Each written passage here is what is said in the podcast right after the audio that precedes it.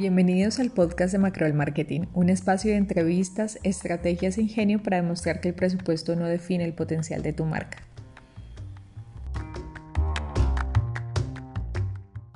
Roberto, muchas gracias por aceptar la invitación. De verdad que para nosotros es muy positivo tener una persona con tu experiencia que nos pueda contar acerca de todo tu proceso de emprendimiento que sé que has tenido pues a lo largo de, los últimos cinco o siete años más o menos que nos conocemos. Entonces quisiera que empezáramos presentándote, que nos cuentes un poco quién eres, qué has hecho y, y que nos cuentes también de qué se trata Expediente Azul, tu último proyecto. Gracias Angie, gracias por invitarme. Eh, bueno, yo soy como tú dices un emprendedor con muchas horas de vuelo, eh, principalmente por la edad, pero lo que es importante comentar es que yo empecé mi primer emprendimiento, eh, vamos a llamarlo así desde eh, los 16 años, ¿no? A mí me gustaban mucho siempre las computadoras y ahí es cuando entré a ese mundo. La primera empresa la creé recién graduado de la universidad. Después de 13 años, esa empresa la vendimos y después eh, tuve algunas otras empresas, una, no tan grande como esta primera que, que, que, logramos vender, pero sí tuvimos otra que era una escuela de robótica educativa que también la vendimos. Eh, no fue tan exitosa como la primera venta y después tuve muchísimos fracasos y después ahora entré a lo que es Expediente Azul que es una plataforma de integración de expedientes para acelerar el proceso de autorización de préstamos que requieren muchos documentos para que te autoricen el préstamo. Y eso es básicamente en lo que estoy trabajando ahora, así a resumidas cuentas. Roberto, a lo largo de, de todos estos emprendimientos, ¿Tienes un modelo em, de creación de que nos cuentes un poco cómo haces para llevar las ideas a que sean proyectos rentables? Sobre todo, por ejemplo, en el caso de Expediente Azul. Bueno, básicamente esa es como la pregunta de cómo logras el éxito inmediato y es como la respuesta estándar, es un proceso de 10 años toda esta respuesta, ¿no? Pero es básicamente eso. La realidad es de que cuando tú quieres iniciar un emprendimiento, yo lo que creo que es lo que hace la diferencia es que es tan difícil que pueda tener éxito algo que estás iniciando de la nada, que el verdadero componente que va a cambiar las cosas es la pasión por resolver el problema, ni siquiera la solución sino la pasión por encontrar cómo se resuelve un problema. Y entonces ahí volvemos a que lo verdaderamente, a mi opinión, más difícil de encontrar como emprendedor es un problema que valga la pena ser resuelto. Y cuando tú lo encuentras, entonces ya empiezas a probar diferentes soluciones que pues si en realidad el problema vale la pena ser resuelto, vas a tener aceptación del mercado que va a querer que le resuelvas este problema porque vale la pena ser resuelto y así es como entonces empiezas a avanzar a este camino a la rentabilidad. Y si se escucha tan fácil, pues ¿por qué es tan difícil? Bueno, como te los comenté, el primer asunto es encontrar este problema que valga la pena ser resuelto, lo que llaman en inglés este problem fit o este eh, calce a encontrar el problema. Y después empieza pues lo que es el solution fit, ¿no? Este, eh, cómo empiezo a encontrar la solución que va a resolver el problema para que eventualmente esto me lleve a algo que es el famoso product market fit o esta unión entre el producto y el mercado que es al final lo que me va a llevar a tener un éxito rentable. Entonces son básicamente las etapas que normalmente se viven o que he vivido yo eh, en estos emprendimientos que, que, tienen que ser exitosos y los que fracasan, pues fracasan porque o nunca llegaste a encontrar un problema que o el problema que estabas trabajando no valía la pena ser resuelto. O sea, te doy un ejemplo eh, que siempre utilizo que, que, creo que queda muy claro. Eh, es como si alguien crea el despacho de gasolina a domicilio. O sea, es un problema ir a la gasolinera a, a, a llenar mi auto, pues sí, porque me tengo que desviar y tengo que encontrar uno. O sea, sí es un problema, pero ¿vale la pena ser resuelto? Probablemente no. Entonces ahí es donde dices, pues quizá eh, ponerme a emprender en ese segmento, eh, al menos que encuentres una idea demasiado innovadora, probablemente no va a tener mucha aceptación porque la gente no está buscando que le resuelvan ese problema. Pero aún así, si tú encuentras un problema, por ejemplo, en el caso de, de Expediente Azul, que el problema es de que la burocracia para que te autoricen un préstamo muy grande es muy alta. Entonces nosotros empezamos a encontrar, a buscar, bueno, podemos hacer tecnología para eh, eliminar documentos que sean necesarios o simplemente buscar cómo obtenerlos más fácil o simplemente simplemente cambiar el origen de donde los obtenemos. Entonces, son todos este tipo de soluciones que tú tienes que encontrar eh, para ver qué es lo que el mercado quiere, ya que encontraste que el problema es un problema real y grande. Y después de esto, ya que tienes un problema y una solución, pues cómo lo llevas al mercado, porque a lo mejor tú de verdad llegas con este problema que sí se quiere resolver, llegas con una solución que en realidad eh, ayuda a resolver el problema, pero simplemente pues por alguna otra cuestión al, al final no lo sabes vender, no sabes llegar a las personas correctas, no sabes exactamente quién es el que lo quiere o el que exactamente lo puede pagar, porque una cosa es quién lo va a usar y otra cosa es quién lo va a pagar y pues al final no encuentras este product market fit. Entonces, resumidas cuentas, esas son yo creo las tres grandes etapas que hay que encontrar y pues bueno, ese es, ese es el, el, trabajo día a día de, de los emprendedores. ¿Cuánto tiempo les llevaron a ustedes? Porque entiendo que también trabajas con un equipo, eh, pues encontrar todas las respuestas para Expediente Azul. Bueno, la realidad es que todavía no las encontramos. Ese es el proceso el que estamos viviendo hoy en día. Porque cuando lo encontremos, te puedo decir, ¿sabes qué? Lo encontramos. Eh, ya estamos a punto de lanzar nuestra empresa a la bolsa para crecerla a una escala global, digamos, ¿no?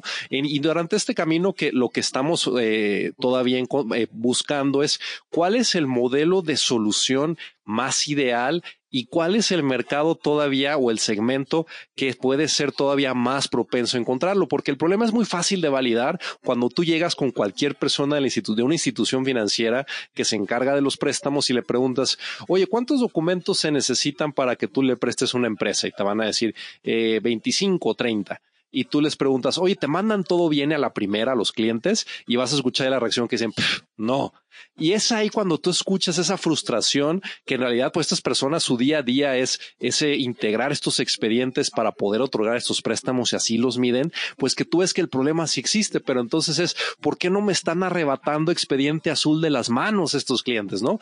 Eso es porque todavía no hemos encontrado cuáles son las características o todo lo que tiene que suceder para que el mercado literalmente diga yo quiero lo que tiene Roberto, quiero, o sea, como, como se observaba antes en el iPhone que se hacían estas filas de la gente esperando a que se abra la tienda para arrebatar de las manos de, de los vendedores los iPhones y entregar a cambio su dinero, ¿no? Y eso es, hasta que eso no suceda, pues no se puede decir que la empresa tiene éxito. Y esto normalmente es un proceso, como te decía, que llega a tardar 10 años, ¿no? Y entonces es donde, donde pasan estas cosas como expediente azul, pues no, nunca lo había escuchado, pero la primera vez que lo escuché, eh, pues ya, ya tienen, no sé, ya tienen 500 empleados y ya funcionan en 10 países. Pues sí, porque ese proceso de lo que se suena como un éxito inmediato es un proceso largo y normalmente es así. Incluso las empresas que dicen, es la empresa que más rápido ha llegado a los 100 millones de usuarios. Pues sí, pero al final cuando llegues, cuando tú veas todo lo que tuvo que pasar, pues no fue de la noche a la mañana, ¿no? Y eso es lo que a veces se tiene que entender. Incluso con Facebook,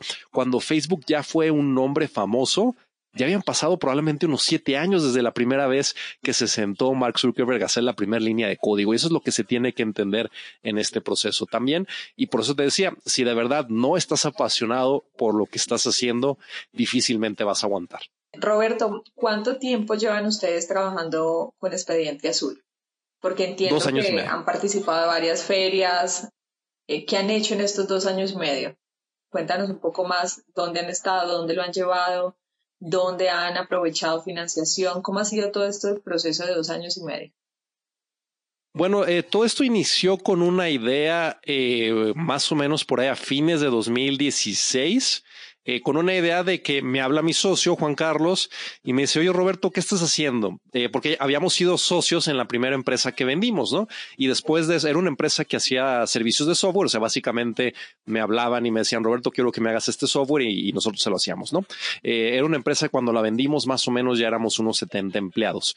Y después de que la vendimos, mi socio Juan Carlos dijo, yo no quiero saber nada más de software en mi vida y él se fue a trabajar al segmento financiero. Y ahí después de dos años que me habla y entonces me dice, Roberto, creo que he encontrado un problema grande aquí. Eh, y ahí me fui a sentar con él. Eh, y pues básicamente eh, me explica la situación. Yo le digo, de haber 500 soluciones para resolver esto. Y me dice, búscalas. Y cuando las empiezo a buscar, veo que todas las soluciones partían de un paradigma distinto al que traía mi socio, porque todas las soluciones existentes parten a partir de que cuando eh, tú vas a, cuando el, que trabaja en un banco o una institución financiera va a colocar documentos en dentro de su sistema, pues el paradigma actual es de que ese, esa persona o ese, eh, ese ejecutivo bancario, pues ya de alguna manera recibió toda la documentación correcta. ¿Cómo? Pues como Dios le va a entender, como pudo, visitando al cliente, haciendo eh, que el cliente fuera a la sucursal. Y entonces ese, ese proceso no estaba resuelto y fue lo que vi. Dije, sí, sí hay una oportunidad. Y entonces empieza el de, bueno, eh, vamos empezando a hacer lo que llaman el producto mínimo viable y eso tal cual, pues lo pagamos mi socio Juan Carlos y yo. Eh, no fue tanto, fueron a lo mejor a lo largo de unos meses unos cinco mil dólares que gastamos en total. Eh, y pues bueno, eso fue lo que alcanzamos a hacer. Eh, lo empezó a usar él en su financiera que tenía, parecía que, que podía funcionar, pero pues faltaban 500 cosas más, ¿no? O 500 mil cosas más. Y ahí es donde empezamos ya a buscar de, bueno, ¿cómo nos podemos apoyar de fondos eh, o de incentivos o, de cualquier eh, método de financiamiento que nos pueda ayudar a llevar este producto al siguiente nivel. Y ahí es donde existe pues todo un mundo que está de moda ahora, que es este mundo de las aceleradoras de negocios, ¿no? Y las aceleradoras de negocios es, es un, es un mundo pues literalmente eh, vamos a llamarlo así, no, no suena también exactamente, pero es, es, algo internacional, ¿no? Hay en muchos países, hay muchos países estas organizaciones que están dispuestas a darte dinero para apoyarte algunas a cambio de un porcentaje de tu empresa, que pues bueno, es una empresa que no vale nada porque acaba de nacer, eh, pero te, dan dinero a cambio de un porcentaje de tu empresa o incluso eh, algunas otras pues te lo dan a cambio de prácticamente nada porque te lo dan gratis a cambio de que tú te vayas a vivir a otro país. Estas son principalmente aceleradoras de, del gobierno que lo que quieren es de que vayan emprendedores eh, a otros países a ayudar a sus emprendedores locales y pues ahí es donde aplicamos a, varias aceleradoras y la que nos aceptó fue en Brasil. Entonces yo me fui a, Brasil eh, unos ocho meses más o menos. Ya teníamos unos fondos, nos dieron unos 25 mil, 30 mil dólares más o menos. Y ahí empezó a arrancar Expediente Azul. Y ya después de eso que pues empezaste a tener los primeros clientes en México, en Brasil, eh, llegó la, segunda ronda de financiamiento, que este fue tal cual un subsidio del gobierno de México. Eh, eso pues es a fondo perdido, básicamente te, regalan el dinero y después pasamos a, a, otro, a, una, a otra ronda donde otro fondo de inversión, que es más o menos también una aceleradora, eh, dijo, bueno, yo los ayudo a que crezcan más, pero esa sí nos pidió un porcentaje de la empresa a cambio del dinero que nos dieron y bueno, empezamos a crecer ahí más en términos comerciales y pues a la más reciente que fue en Puerto Rico, que esta es una aceleradora del gobierno que no nos pidió nada a cambio más que estar allá y hacer algún tipo de labor social de compartir. Eh, y pues así es como nos hemos ido financiando en Expediente Azul, desde la primera inversión que hicimos nosotros como socios hasta las otras que han sido principalmente de aceleradoras, tanto privadas como del gobiernos eh, y un poco de subsidios de gobierno. No es básicamente como lo hemos buscado, aunque algo importante, eh, solo para recalcar aquí al final de, de, que tiene que quedar eh, abierto en la mente de los emprendedores es que muchas veces el emprendedor dice, pues es que aquí no hay nada, ¿no? Donde estoy yo no hay nadie que me ayude. Y, puede ser que sea cierto, ¿no? Porque la realidad es de que gente buena y emprendedores buenos hay en todos lados, pero lo que no hay en todos lados son oportunidades. Pero lo que sí puede hacer el emprendedor es moverse a donde están estas oportunidades y ese fue el camino que nosotros hemos seguido. Roberto, ¿y qué tan difícil es acceder a, estos beneficios y a estas aceleradoras? Hay que tener contactos porque ese es otro imaginario, por ejemplo, que es muy fuerte aquí en Colombia, que si tú no tienes contactos, que si no tienes palanca, pues nadie te ayuda y nadie te financia. ¿Es eso cierto? Mm, sí, no. O sea, no necesitas un contacto en la aceleradora, pero normalmente las aceleradoras sí piden pues como cartas de recomendación y eso al final implica que pues tengas algún contacto que crea en ti, ¿no? Alguien que te conozca o personas que te conozcan eh, y pues si son personas de tus amigos que trabajaron en empresas que son marcas eh, o nombres conocidos, pues eso ayuda un poquito más, ¿no? Porque entonces al final alguien experimentado que, que de cierta manera te cuelgas de, de la trayectoria de la otra persona eh, está recomendándote, ¿no? Entonces no necesitas como tal alguien del acelerador o del gobierno para conocer, pero siempre ayuda que alguien más te reconozca, ya sea eh, alguien que tú conozcas que te pueda emitir estas recomendaciones, que normalmente eh, las aceleradoras piden recomendaciones, muchas veces son opcionales, pero definitivamente ayuda, especialmente cuando apenas estás iniciando, ¿no? Porque dices, pues es que bueno, yo todavía no he logrado nada. Y también eh, esa es una parte un poco falsa porque el emprendedor de verdad, pues es normalmente esta persona que, que, por ejemplo, ahorita en la cuarentena, en vez de estar en su casa sin hacer nada y viendo series de Netflix, probablemente está pensando en qué problema va a resolver, está conversando con otras personas, está intentando formar un equipo de, oye, ¿te interesaría ayudarme en esto? Tú que ahorita tampoco estás con un compromiso fuerte, eh, vamos a hacer algo, vamos a, a ver si podemos prototipar algo, ya sea en línea o si es un producto físico, pues cómo nos podemos, cómo podemos hacer un planito, en fin, eso se nota, se, se nota mucho el emprendedor que tiene ganas y se refleja esto cuando tú escribes tu currículum de quién eres, ¿no? Tú eres esa persona que en el verano, en vez de irse de vacaciones, pues quizás se fue a trabajar en el consultorio médico de algún dentista haciendo alguna cosa y recortó ahí, reportó ahí que pues hizo una pequeña innovación que quizá eh, pasaba mucho, que había mucho ausentismo de los clientes que se les olvidaba ver a sus citas y él implementó un sistema, o sea, sistema no de software, sino manual, de que dijo, ¿sabes qué? Pues les voy a hablar yo. Eh, para recordarles y eso subió eh, la tasa de, bueno, o, redujo la tasa de no visitas en tanto, ¿no? Y eso es lo que se vive o lo que se ve cuando eres emprendedor, estas ganas de que tú tienes de hacer algo y pues las personas que te han ido conociendo que tú eres ese tipo de persona que te emitan una recomendación para que puedas tener acceso a estos fondos. Esas es básicamente las, las conexiones que tienes que tener. O sea que definitivamente el dinero no limitó el potencial de Expediente Azul. No, la verdad es que eh, sí es cierto lo que dicen. Eh, el dinero sobra lo que en realidad falta son buenos proyectos. ¿Y, y qué es un buen proyecto? Pues es que es, es algo que, que, es muy difícil a veces visualizar, porque un buen proyecto, eh, normalmente alguien que va a invertir ya en una etapa posterior, pues lo que se espera ver es que tú puedas, que tu proyecto o tu producto, lo que quieres hacer, tenga un potencial, al menos en servicios se mide más o menos así, tenga un potencial de poder generar 100 millones de dólares en ventas al año. Ahora, no tiene que generarlos mañana, en el día uno, en el mes uno, no. O sea, se, normalmente se visualiza que, bueno, si yo hago esto, ¿cómo le voy a hacer para en 10 años llegar a poder vender 100 millones de dólares al año. Y si tú puedes generar o visualizar ese potencial eh, y demostrarlo con unos números muy simples, ¿no? Yo te puedo decir en mi caso, dices, oye, bueno, a ver, ¿cómo le va a hacer Expediente Azul para llegar a estos números? Pues cuántos, en qué mercados estamos, ¿no? Pues en Brasil, en Colombia tenemos unos clientes, en el Caribe, en México, pues cuántas instituciones financieras hay? Pues te agarras en Google y te pones a ver cuáles son las instituciones financieras y le multiplicas por cuánto le espero vender una financiera basado en lo que pues le vendía la primera de mi socio y pues cuál es el, si yo le vendo a todas estas, cuál es el tamaño del mercado y pues ya tú ves de que bueno, eh, pues yo podría tener, no sé, una participación así muy, pues muy tranquilita, la que todo el mundo hace, del 1%, y dices, pues ahí está.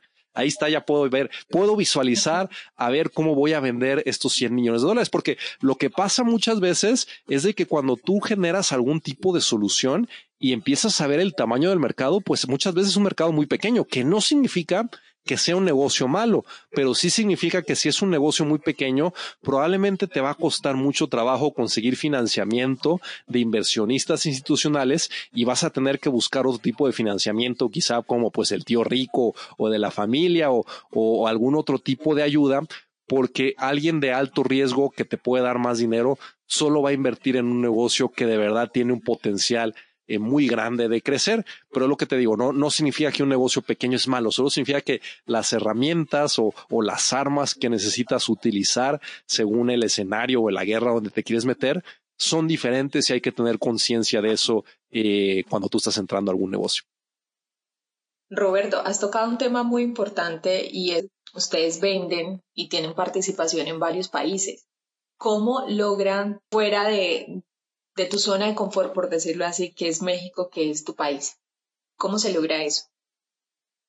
Bueno, eh, eh, hemos tenido la suerte, como te comentaba, de que nos han apoyado aceleradoras de varios países y pues entonces cuando tú llegas ya apoyado por algún experto que está, eh, que su única función o, fue creado para apoyarte, pues todo es muy fácil, ¿no? Te doy un ejemplo. Cuando llegamos a Brasil, que era una aceleradora del gobierno, pues tú llegas y ellos te dicen, yo te voy a tramitar tu residencia, aquí está tu número de identificación fiscal listo, ya tienes todo y aquí está tu cuenta de banco. Y pues tú eres un extranjero que llegas y al día siguiente ya tienes todo para operar, ¿no? Entonces ahí pues es ya tú te pones a, a, buscar clientes, claro, te apoyas de, de, de, las herramientas de las aceleradoras que ellos normalmente hacen eventos de negocios y como es algo que pues siempre buscan innovación, también eh, eh, se acerca prensa. Y así es como tú empiezas, eh, pues te empiezas a poner en el lugar donde están pasando las cosas. Y cuando estás ahí pues solo hay que estar de, digamos, de ojos abiertos para aprovechar estas oportunidades iniciales que te van a poder generar estos casos de éxito para tú ya después hacer con una estrategia más de, de digamos, generada por ti, pues empezar a conseguir clientes, ¿no? Pero sí, sí, eh, lo que hay que también ver es no necesariamente que tú lo hagas solito tiene más mérito, ¿no? O sea, si están todas estas organizaciones esperando estas buenas ideas y están esperando quien llegue eh, a pedirles ayuda y ellos para ayudarte, pues hay que aprovecharlo porque así es, ¿no? Y a veces mucha gente puede ser así como medio incrédula de, oye, pero a ver, ¿por qué la, el gobierno de Puerto Rico me va a dar dinero a mí para hacer mi idea? Eh, a cambio de prácticamente nada. Está extraño. Y ya cuando tú lo ves, dices, pues es que, es que hace mucho sentido, porque la mejor manera de aprender las cosas es estando ahí haciéndolas, ¿no? Y entonces ellos lo que quieren es, bueno, vamos a traer personas de otros lados a hacer sus ideas y vamos a sentar a los locales con estas personas internacionales. Y ahí lo que sucede, que a mí me pasó, por ejemplo, en Chile, en otro emprendimiento que estuve, que recibimos un apoyo del gobierno de Chile. Yo me fui a vivir a Chile eh, nueve meses, son diez meses más o menos. O sea, tú te sientas en una mesa donde enfrente de ti, pues está alguien igual que tú, pero la única diferencia es que de repente tres o cuatro meses después tú ves que, oye, esta persona eh, ha generado, no sé, diez veces más ventas que yo. ¿Por qué? Y ya pues vas y le preguntas y oye, cómo eh, quisiera conversar contigo, ver qué estás haciendo y él te comparte lo que está haciendo, qué le está funcionando y eso es al final lo que empieza a generar este ecosistema porque pues tú empiezas a agarrar aceleradamente estas herramientas o estos aprendizajes o esos conocimientos de las personas que están teniendo éxito y eso es lo que se quiere lograr, ¿no? Que se genere esta tierra fértil de donde estén saliendo más emprendedores a partir de que ya hay emprendedores eh, que les está yendo bien. Roberto, nosotros nos conocimos en Colombia y bueno, sé que tú has estado en varias oportunidades. ¿Cómo ves el panorama de innovación en Colombia? ¿Qué percepción tienes? Bueno, la verdad es que no soy, no soy, no, no me atrevería a, dar una opinión eh, de Colombia porque no, no estoy muy informado, pero sí, sí, sí es un nombre que se escucha en las cuestiones de tecnología financiera, por ejemplo, eh, y básicamente también en, en, la, en el programa de aceleración que estuve eh, en Puerto Rico, había un par de empresas colombianas, ¿no? Entonces sí, sí hay movimiento, que eso es muy importante, eh, y pues eso es lo que se tiene que detonar, ¿no? Que los, los primeros emprendedores que empiecen a tener estos movimientos y se empiecen a, a salir del país, contagien esta energía o estas ganas eh, a los demás emprendedores locales de hacer algo, si es que lo quieren, ¿no? Porque al final no es de que, o sea, también muchas personas creen que eh, emprender es bueno y tener un empleo es malo. No, son diferentes cosas con diferentes objetivos, responsabilidades y beneficios, ¿no? Y es ahí donde tú tienes que decir, bueno, a mí la realidad es de que a mí me gustan estas cosas y yo veo mi trabajo como un medio para lograr otro fin de las actividades que a ti te gustan. Está bien, ¿no? Pues eso es lo, esa es tu, tu decisión y lo, y lo puedes hacer. Y hay otros emprendedores que pues les gusta más bien eh, su hobby, es lo que pasa a veces conmigo que me preguntan, ¿y cuáles son tus hobbies, Roberto? Pues la realidad es de que todos mis hobbies están relacionados a algo de mi área de trabajo, ¿no? O sea, yo cuando, cuando me relajo, me pongo a investigar en nuevas tecnologías que al final van a ayudar a mi negocio, ¿no? Y eso es como yo, como yo me entretengo, por ejemplo, ¿no? Entonces son estas cosas que, que al final, eh, pues dependiendo de lo que tú quieras, de nuevo, eh, y afortunadamente, pues tienes la opción de elegir qué camino quieres tomar. Eh, bueno, hay, personas que no, no esa opción, pero si tú tienes esa opción, pues analiza cuál camino te conviene más y ya por ahí puedes decir hacia dónde te quieres mover y cuáles son las herramientas que te pueden ayudar a que logres lo que quieres lograr. Bueno, Roberto, para ir cerrando esta entrevista, que de verdad te agradezco muchísimo por toda esta información tan valiosa que estás compartiendo con nosotros, creo que es muy importante que una persona que ha tenido tanta experiencia, pues es muy bonito también hablar de, las cosas buenas, pero también es muy productivo hablar de los errores porque eso nos ahorra errores a otras personas, si sabemos escucharlos. Entonces quisiera preguntarte que nos cuentes cuál crees que ha sido el peor error estratégico que has tenido en tu carrera? Es, sí, me agarras así para, para pensarlo, porque la realidad es de que pues uno comete errores, no sé, casi todos los días.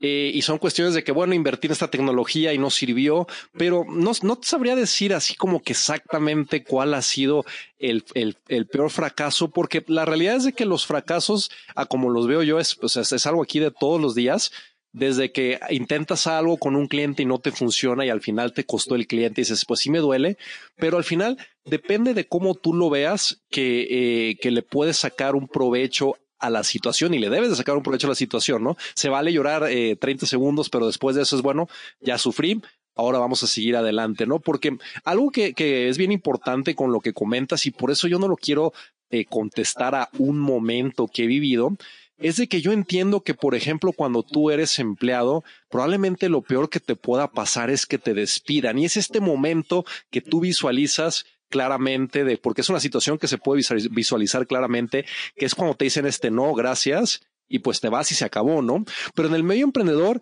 este no gracias sucede muchísimo y todos los días, ¿no? Desde que yo estoy empezando, a prospectar, le hablo a un cliente, me dice, no me interesa, gracias, y oye, pero pues ya le invertí todas esas presentaciones, encontrar al cliente y me dijo que no, pues es un fracaso. Sí, pero te tienes que acostumbrar a que eso va a suceder, porque la realidad es de que si empiezas a prospectar clientes, pues nueve de cada diez te van a decir que no. Entonces todo el tiempo estás expuesto a estos fracasos y eso es en realidad lo que te tienes que acostumbrar como emprendedor, que vas a tener una gran cantidad de fracasos, pero también lo que sucede es de que mientras más fracases, pues más vas a aprender y más te vas a acercar al éxito. Entonces el nombre del juego es ¿cómo le hago para probar la mayor cantidad de cosas lo más rápido posible, que más rápido posible me acerquen al éxito? Y así es como lo veo yo, Angie. Por último, ¿dónde encuentras la inspiración? Yo creo que eso es, es muy, muy personal, no, no, no de que no te lo quiera decir, pero de que varía más bien en cada persona. Yo te puedo decir que a mí lo que me motiva personalmente es hacer cosas que las personas usen, ¿no? Entonces yo tengo, por ejemplo, muchos conflictos con mi socio, que mi no conflictos, pero vamos a llamarle, eh, bueno, sí, con, eh, argumentos constructivos, si le quieres poner más políticamente correcto, porque él es una persona más motivada hacia el dinero eh, y al crecimiento económico, que está bien, por eso él es el, él es el que se encarga de la parte comercial, y yo soy más enfocado a que se use, eh, a que se use lo que hago, ¿no? Por eso yo soy el que dirijo el producto, porque ahí es donde tú ves que tienes que tener diferentes personas con diferentes perfiles y diferentes deseos y, de, bueno, diferentes deseos y sueños para que las cosas funcionen. No hay un perfil perfecto del éxito, ¿no? Normalmente se dice que eh, todos los emprendimientos tecnológicos al menos tienen que tener, eh, pues lo que dicen en inglés el hustler, que es el que está atrás persiguiendo y corriendo, eh, un buen desarrollador y un buen diseñador para que sea bonito el producto, ¿no? Y esas son como que normalmente las tres características que se observan en esos productos tecnológicos, pero la realidad es de que no hay una sola fuente de inspiración porque varía para cada quien, ¿no? Por, por eso que te digo que para mí lo que varía y lo que me motiva es qué se está creando en el mundo cuando es una solución que dices, wow, esta solución está genial y eso me motiva y me pongo a investigar más cómo, cómo, cómo se está haciendo y cómo lo puedo traer yo a lo que estoy haciendo para que más personas usen lo que yo hago y pues así es como que yo dejo mi huella en el mundo, ¿no? Pero esa es más bien la fuente de inspiración, pero un poquito más a, de dónde saco estas ideas o dónde veo qué es lo que está pasando. Eh, yo soy un ferviente consumidor de podcasts y eso a veces eh, creo que ayuda a generar ideas de qué es lo que está pasando. Roberto, ¿algo más que quieras compartir con nosotros? No, yo creo que creo que pude compartirles lo principal que quería, pero al final solo así este este mm, este eh, volver a decir lo que había comentado hace un momento que creo que es, es muy poderoso.